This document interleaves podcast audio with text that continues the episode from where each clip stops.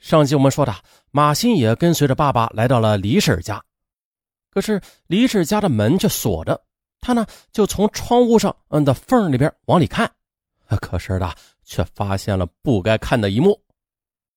当时马新野看到的一幕令他的脑袋嗡的一声，只见赤条条的爸爸和李婶在床上那不堪的情景，哎，使他气愤不已啊！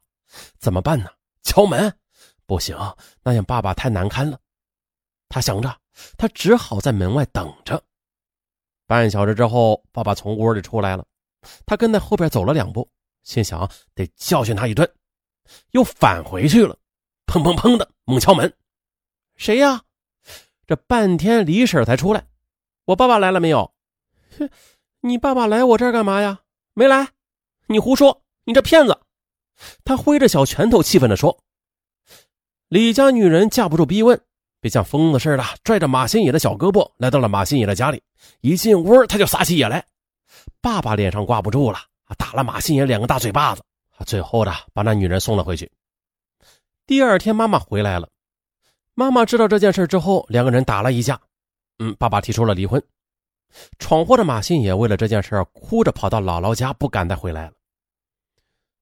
不过啊，从这以后，爸爸经常看他不顺眼。发脾气，为点小事就动手打他，妈妈却无能为力。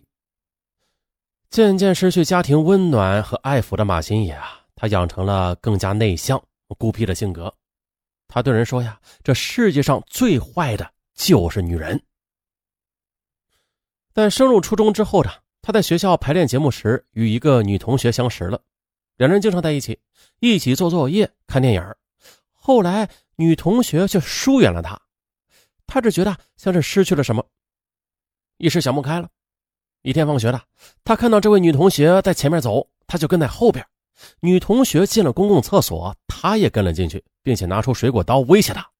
万幸的是，这时候有人来了，被冲散了，啊，没有发生什么。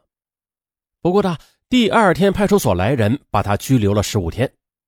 再后来，学校知道了，开除了他的团籍，并且把他撵出了学校。被拘留，被人笑，又被撵出了学校，这件事对他打击太大了，使他无法接受。他说：“呀，我好像就是看破了红尘，一切美好的愿望全完了。”他更加记恨女人了。转学后的羞耻与苦闷使他度日如年，特别怕见到熟人，就是连上厕所也要趁四下无人之时快去快回。但他没有放弃学习，他按照学校的课程表坚持学习，按点上下课。两个月后，母亲又给他改了名，托人送到乡下中学读书了。他在乡下学习的半年中，又是入了团，并且还当上了班长。望子成龙心切的母亲见儿子进步了，感到很高兴，但是他却没有正面的去引导孩子，也没有发现儿子的另一面。就这样，一个十五岁的学生。一个人独自的在外生活，业余时间多了，接触的东西也就多了。描写性生活的小说，他爱不释手。同时呢，充满色情淫秽的镜头的录像，使他春心萌动，想入非非。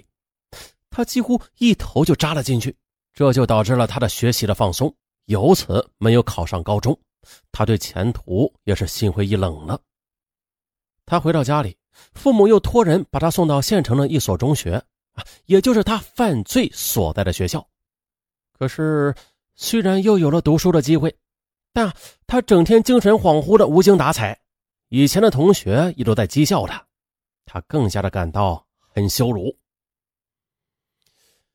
一个偶然的机会，他在同学的书桌里啊偷看了《少女之心》的手抄本，他怦然心动，神秘好奇简直使他跃跃欲试。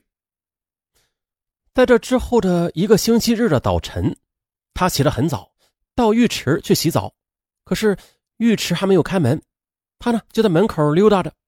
这时，一个女人在旁边一直看着他。嗯，你看啥呀？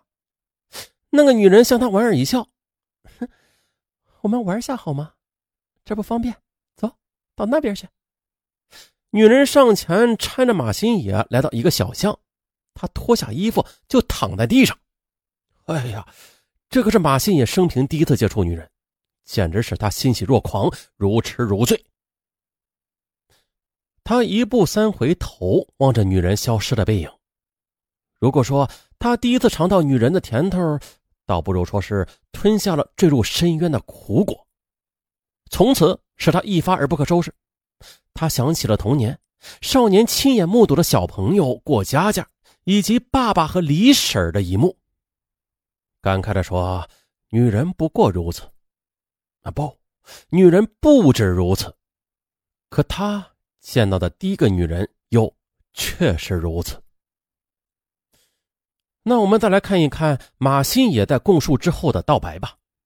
他说：“每当我犯罪后，我就会想起初中时的那件事儿，对我处理不公，连我一个十四岁的少年上学的机会都失去了。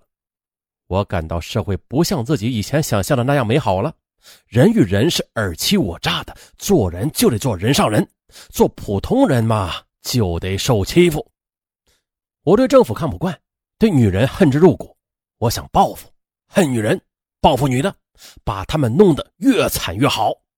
这，也许就是他一个十六岁的学生走向犯罪道路内心深处的曝光点吧。马新野将度过终生的铁窗生涯，悲剧是他自己造成的，这当然是罪有应得。但是呢，如果在他刚刚迈错第一步的时候，有关方面能够积极的拉他一把，如果没有父亲和李婶的一幕和社会上淫秽色情的录像、小说的引诱与传播，再如果他对女人产生朦朦胧胧好奇的时候有正确的引导，而不是在洗澡的时候碰到第一个那样的女人，或许的，他还不至于走到今天的地步。不过万幸的是，案件破获了，这起震惊全国的罕见的强奸杀人案件结束了。但是，它真的结束了吗？这起案件又留给我们多少教训、多少经验和多少思考呢？